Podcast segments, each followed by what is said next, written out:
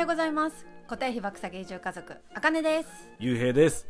このチャンネルでは東京を脱出した私たちがど田舎で固定費を下げ経済的自由を達成するまでのプロセスをお届けしています。この番組は田舎暮らし憧れさんが読むべきコッコブログと私たちでも無料で稼げた池早メルマガの提供でお送りします。はい今回のテーマは初めての回覧板次のお宅への渡し方は町内会費はどこに支払う？わからないことだらけ。というお話をしていこうと思います。はい。ちょっとタイトル長めなんですけど。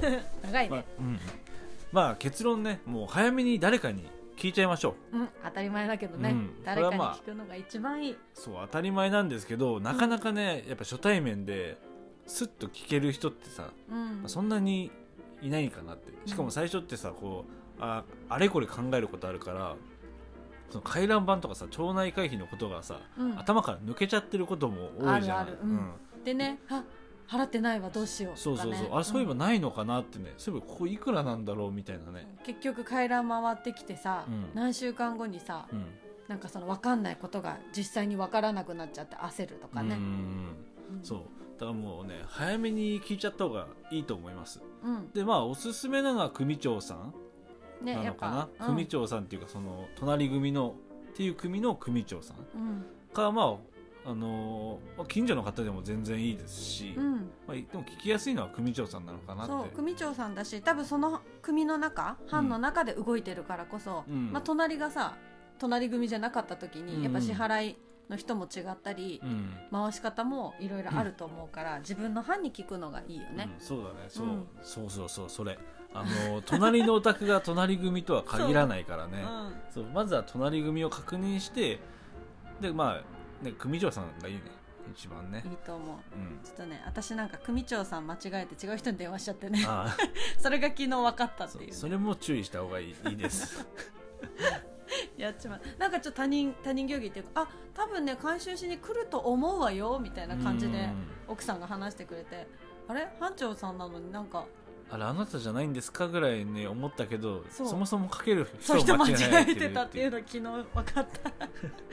で家がその方々隣だったんだけど、うん。あやっちまったと思ったけど。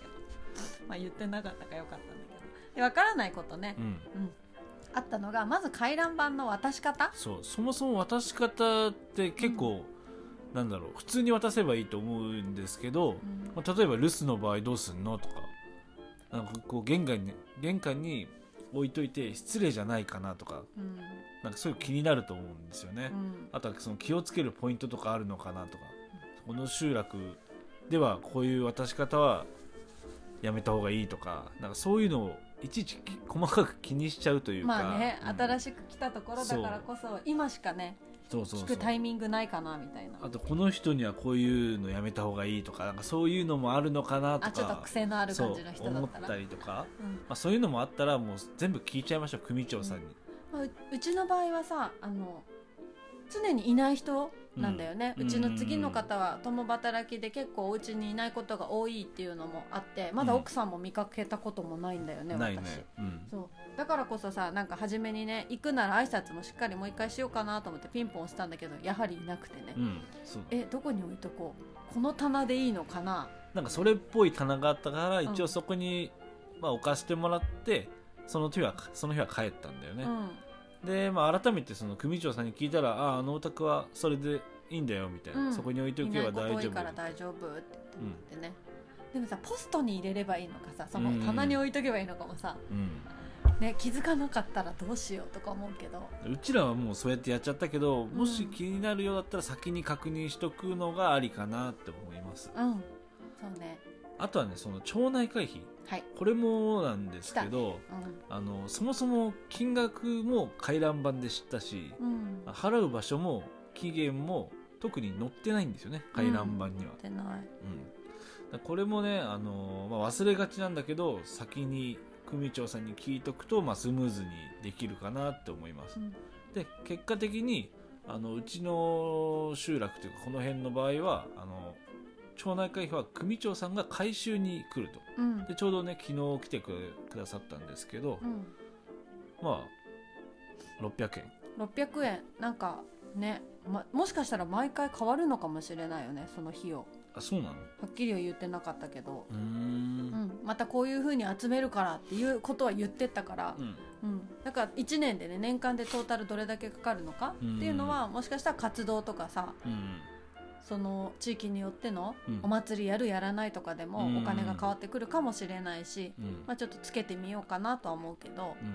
まあ、あの昔ながらだよね、こうん。ういくら払って領収書にサインしてう、んそうだね。おしまいっていうお釣りあってもいい？なくてもいい？みたいな、うん。どっちでもいいよって言ってくれてだって急にさやっぱ書いてあるからさ、うん。ね、できれば揃えて渡したいと思うから300円用意してたのよ。うん。取っといたのね。最初、うん。回覧板には300円って書いてあって。うん。でもそしたら実際ちょっと今回600円になっちゃったっていうふうに言ってて、そう防災の方と、うん、書いてなかったんだよ。防災の方となんか町の掃除の何かなのかな、うん。300円300円で今回600円って言われて。あじゃあその何町内会あ違う回覧板に書かれてる金額と若干ずれることもあるってことね。あるんだなって思っちゃった。えだ見落としたのかなと思ってたけど、うん。結構初めての回覧板だから中までちゃんと読んだじゃん、うん。なんか小国町の来客者とかさ、うん。ね。議員さんとか書いてあるやつまで読んでたから。さ冊子もしっかり読んだもんね。読んだ読んだ。なんか情報ないかなと思って町のお便りみたいな。そうにも書いてなかったから、うん。まだそういうこともねもちろんかかってくるお金であるのかなと思って。うん。